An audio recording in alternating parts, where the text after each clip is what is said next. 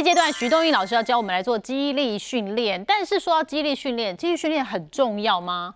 啊，当然很重要啊，因为我们假如说想要靠超慢跑来做减重的话，其实增加肌肉纤维的话呢，它对我们的基基础代谢率会变得比较高，那也是对你的脂肪燃烧会更大。所以说，肌力训练来讲，不只是让你的身体的形状变得好看之外，而且也是有助于你的脂肪燃烧哦。哦，但是我一想到肌力训练，我就想说，以前我要训练肌肉，我就是会很高强度，可能举哑铃啊，我可能要去拉杠杆啊，或者是就是要做很多的暖身的准备，跟比较激烈，然后比较辛苦一点运动。那我们今天的肌力训练会不会很辛苦？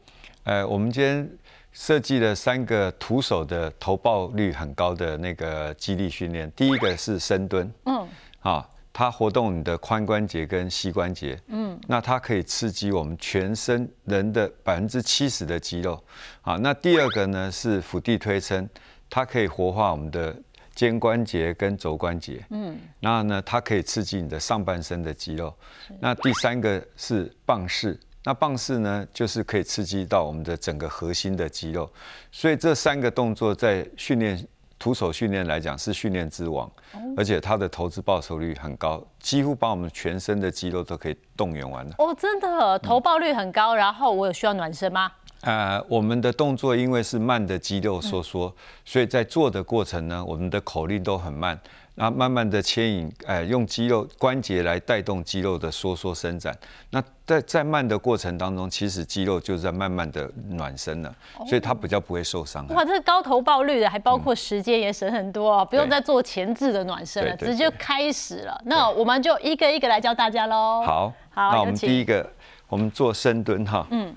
第一个呢，我们站在瑜伽垫上，嗯，好，那请各位呢，两脚先打开约肩宽或略宽，好，那如我会建议柔软度差一点或比较有肉一点的人，你宽一点会比较好操作，好，那脚尖一点点的外八，好，不要太外八，不可以太外八，也不能内八，就一点点的外八。那我们在启动的时候呢，膝关节绝对不能动，当你膝关节一动的时候呢，这姿势就跑掉了，嗯，而是将你的髋关节往后面推。然后推到你的臀大肌，这个屁股的肌肉被拉到最长的时候呢，这个姿势慢慢吸气蹲坐下来，然后你会感觉到重心在整个后脚跟，就是表示是对的。好啊，抬头挺胸，好，对，主持人的腰要往下压一点，臀部才会到九十度。哇，臀部要到九十度。对啊，手肘放到膝盖上面。对，好，吐气慢慢站立起来，一。好，吸气，慢慢下蹲。好，你就越慢越安全。吐气，慢慢站立起来。二，吸气下蹲。吐气，慢慢站立起来。三，在做的过程，真的觉得大腿的肌肉有被拉到。吐气，慢慢站立起来。四，吸气下蹲。吐气，慢慢站立起来。五。吸气下蹲，吐气慢慢站立起来。六，吸气下蹲。这样我们一共要做几组呢？吐气慢慢站立起来。七十五下，吸气下蹲，吐气慢慢站立起来。八，吸气下蹲，吐气慢慢站立起来。九，吸气下蹲。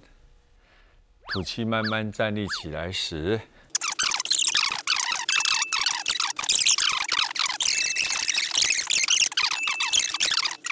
吐气，慢慢站立起来。十四，来最后一次停滞二十秒，来慢慢蹲下来。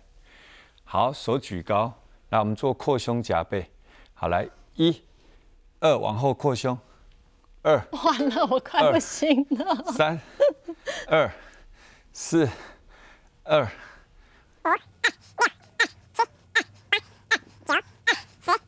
慢慢站立起来，有没有发现手一举起来变得很酸？有，非常酸，大腿很酸，手很酸。其实我们的手臂的重量其实是很重的，男生的一只手臂大概三五公斤，女生至少两三公斤。所以你刚刚一举起来，这样做扩胸夹背，你整个腰、髋关节跟膝关节多了五到十公斤的重量，就一下子。对啊，所以你会感觉到。支持不下去，对我刚刚就软腿两次。对啊，所以这个运动呢，其实是很简单，嗯，而且我们不借助任何的辅具，是。就可以增加肌肉的重量。其实刚刚徐老师有特别分享，他在做的时候，甚至他会倾向于就不穿球鞋了，不穿运动鞋，打赤脚比较打赤脚哈，会更直接身体的肌力的连接。对，那前面做我自己感觉很轻松，我很快就上手了。啊可是最后那一个 moment，对 我们增加这种扩胸夹背，哎，因为你的肌肉的耐受度不够，哦就肌耐力不好，所以你慢慢练就会改善。那如果新手他可以不要举这个手吗？可以啊，就是做完那十五组，嗯新手最后停止二十秒，这样就可以。那你就一样停止二十秒，但是你假如说觉得太轻松，你再把手举高，这样子，练习一下。对，因为这样子的时候，等于做多了五到十公斤的重量，有没有发现？有，很酸呐、而且我刚刚就是腿软两次，这一次再下来再做，嗯我可以嘞。嗯对啊但是我肌肉也在进步。它肌肉会习习惯嘛，会适应啊。嗯，哎，这个是第一个头包率很高的深蹲，我就喘了。好，我们第二组第二个动作呢？伏地推撑，嗯好，伏地挺身。那我们在操作的时候呢，好，请所有的人先跪下来，然后趴下来，好。然后这个动作设计呢，你不要把它想太复杂，就好像我不小心跌倒了，如何透过手掌哈来推动我们的身体，然后牵动我们的肩关节跟肘关节，来刺激上半身的肌肉。嗯，那我们的手掌按压在胸部的两侧，手掌约肩宽或略宽，手指头微微打开。好，那我们的两脚弓起来，脚趾头碰地。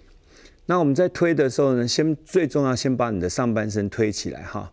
好，来准备喽，慢慢推撑起来。好，初学的人好，可以像他这样子慢慢起来都可以。好，来再慢慢曲轴下去，一越慢越安全。好，慢慢推撑起来，慢慢曲轴下去，二。慢慢推撑起来，慢慢曲轴下去三，好，这样来回十次。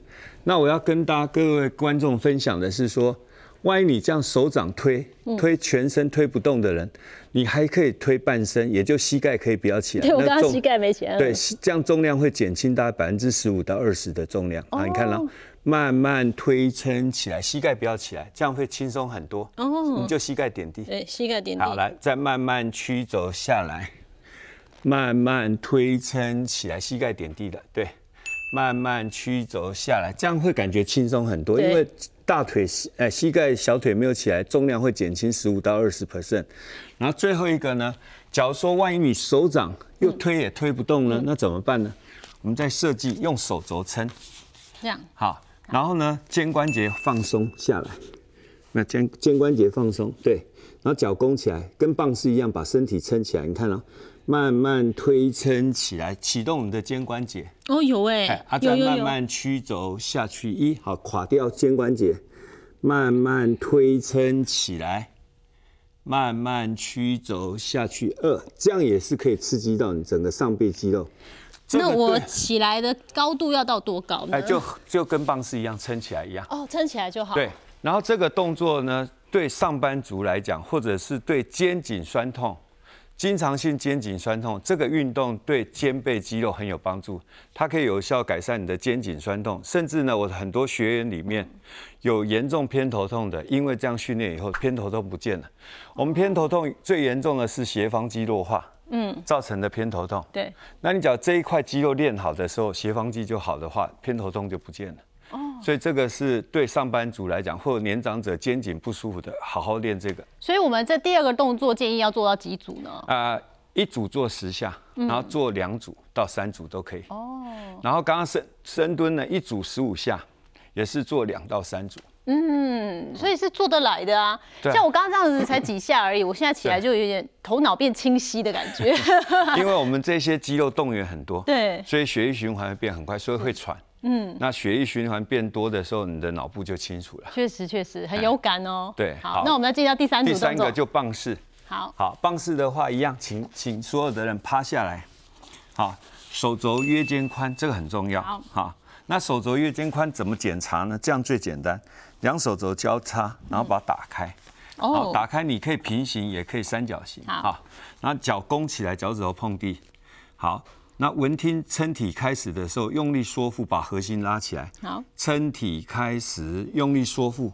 好，这时候有六大要领。第一个，你的头要摆正，不要抬头，也不要低头，嗯，头摆正很重要。第二个，检查你的肩轴是否垂直，肩膀、手肘垂直很重要。是。第三个要缩腹，把你的腹腔用力紧缩。第四个夹臀，好。第五个膝盖挺直。第六个，你的足踝部要呈近呈九十度。这是棒式的六大要领。你只要维持好这个姿势，一直这样缩腹，能撑一到两分钟最好啊。那假如说撑完两分钟还很简单的话，我们就建议你要做进阶版的，嗯，会比较强大自己的肌肉。那我棒式也是可以膝盖靠着吗？呃，膝盖靠着是对年长者或体能比较弱的人，你可以出街这样膝盖点地，好。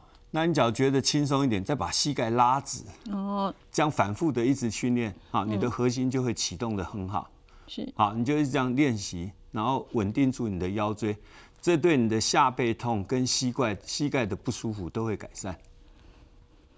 哎，这样撑一分钟到两分钟，好，大概就这样子，一两分钟不用再几组了，哎，不用，直接一次也是做两组。也是这样，所以得四分钟、五分钟就可以完成一个棒式了。对对对，啊，所以说这三个动作加总起来十分钟。哦，十分钟就是达成简单的肌力训练。就是大家可能从画面上看觉得哇，你们很轻松，其实没有哎，我真的彻头彻尾，腰的这个腰椎这边也用力了，然后我肌肉这边也拉了，臀部也有。大腿第一个动作我就已经觉得很有上半身也有，这里也有开始酸的感觉，所以全身的肌肉都可以动员到。那甚至你也开始喘了，因为我们真的在运动哦。虽然感觉好像强度没有很强，但事实上你跟自己挑战一次比一次，你有时候可能把这个膝盖靠到上面，然后慢慢的来拉起来，或是你那个刚刚举手可以来做积极一点点。好，那我们现在学了这三招之后呢，它跟我们的超慢跑可以怎么样搭配？呃，我通常会建议就是说。体能差的或者年纪大一点的话，你绝对不要先做超慢跑，因为超慢跑完以后你会劳累。哦。你这时候来做肌力训练，它的危险性变高了。是。所以我会建议你先做完肌力训练十分钟左右，再搭配超慢跑的话，那效果会更好。接下来徐教练带我带我们手把手，到底要怎么做？我们一起来体验看看。好，我们的节拍器到底要怎么哎设定呢？我们先找到啊节拍器这三个字以后。找到这个符号叫节拍器调音器，然后你再把它点进来，点进来以后，你就先去安装或取得嘛哈，然后你再点进来，好，点进来之后呢，假如说是 Android 系统的，它会出现一百二，那你把它调到一百八，那 Apple 系统的呢，它是一百一，也一样把它调到一百八，好，然后再来呢，这有一个拍手的部分呢，好，这拍手出现的是四。你把它调整到二，好，这两个一百八跟二，只要调整好，这个节拍器就会出现这样的声音。好，那我们就直接呢跟着这节拍器的，呃，那个音频呢，你会有听到低跟大，那你就先设定好，看你要用左脚还是右脚去抓那个低或大。好，你看了，你就跟着这个，好，你就启动你的脚。好，那我们节拍超慢跑有四个要领，好。哪四个要领呢？第一个，前脚掌先着地。各位可以看我的脚着地的顺序是前脚掌先，在脚后跟。好，绝对不可以踮着脚尖，脚后跟不让它落地，这样你跑不久。当你脚后跟不落地，你这样小腿肌肉会过劳，你所以你跑不久。所以要先前脚掌先着地，再脚后跟。第二个技巧呢，是跑步的时候，各位可以看到我的膝盖在交换的时候呢，是一直微曲的。所以，我们第二个技巧叫做膝盖微曲，保持一个弹性。啊，你看我们的膝盖是一直保持放松的状态。那很多初学的人，他可能会这样跑，这叫踏步。这踏步膝盖会伸直，那久而久之膝关节就会疼痛。所以，我们的膝关节应该保持一个这样弹性的，维持一个微曲的状态，然后这样跑。好，这样子的话就不会伤到你的膝盖。那第三个要节能减碳，跑步的时候呢，声音越轻越好。第四个要领就是，哎，小步伐高步频。那一分钟一百八，好，你就跟着这节拍来跑的话，你会跑起来越来越轻松。然后很多很多跑者说，老师，我刚开始学，我可不可以把它调慢？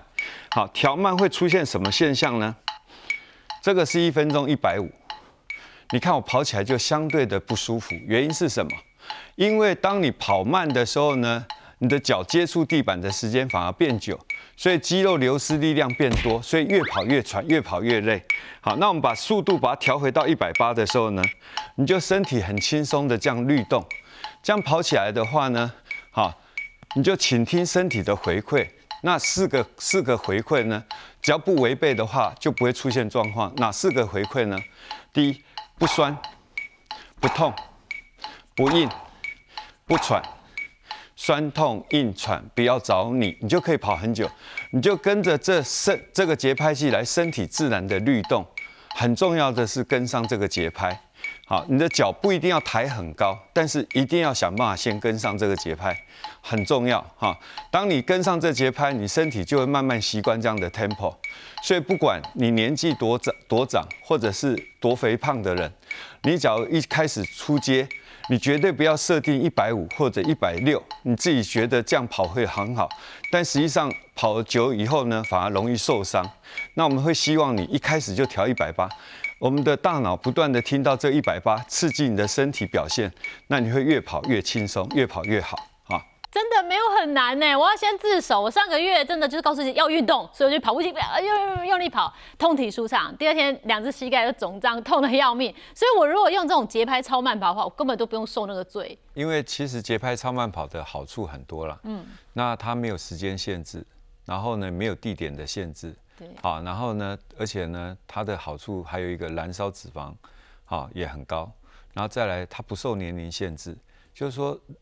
大人小孩都可以跑，就是一开始我们研发是为呃，可能为调整对银发族，还有肥胖的人哦。哎，设设计出来的处方，就现在英法族带孙子起来运动，因为肥胖的人，他如果做激烈运动，他的脂肪，他的不，他的关节会不舒服，都对会不舒服，而且承受不了，很快就是运动伤害。对，他就很快就放弃，就不运动了。可是这个是随时都可以做，哎，对，没有时间地点的限制，你半夜自己起来，如果你是夜猫子，夜猫子啦，或者是你上夜班，你回家你也不一定要去健身房，在家里啊边看电视就好轻松哦。那你说燃脂更高是什么意思？真的很明确。呃，我这里有一个案例哈，跟大家分享。这一位呢，大概花两三个月的时间瘦二十公斤。嗯，他瘦下来的好处有什么呢？嗯，他的那个空腹血糖从两百四十二降到八十九。嗯，三个月而已。哇！那他的糖化血色素从十二降到六点二，剩一半的快。也就是说，从糖尿病变成。呃，已经已经六没有糖尿病，不过我们平常是五点多了，五点七以下，五点七对啊，然后他六点一就是算还好。他的另外一个就是他的呃总胆固醇两百三十四降到一百零八，所以他的脂肪肝也应该也跟着下来。为什么呢？因为你的。你的那个所有的胆固醇都下来的时候，而且体重也瘦了嘛，嗯，所以它脂肪肝也会跟着下来。嗯，通常我们做那么久的训练来讲，通常都看到这样的结果。这一位 case 呢，他的老板呢，还甚至叫他跟全全公司的一级主管分享，因为他三个月就非常显著有效。对，那他做了什么？那他其实呢，他就是每天早上起床，他就三十分钟的原地节拍超慢跑，哦，中餐晚餐之后各三十分钟。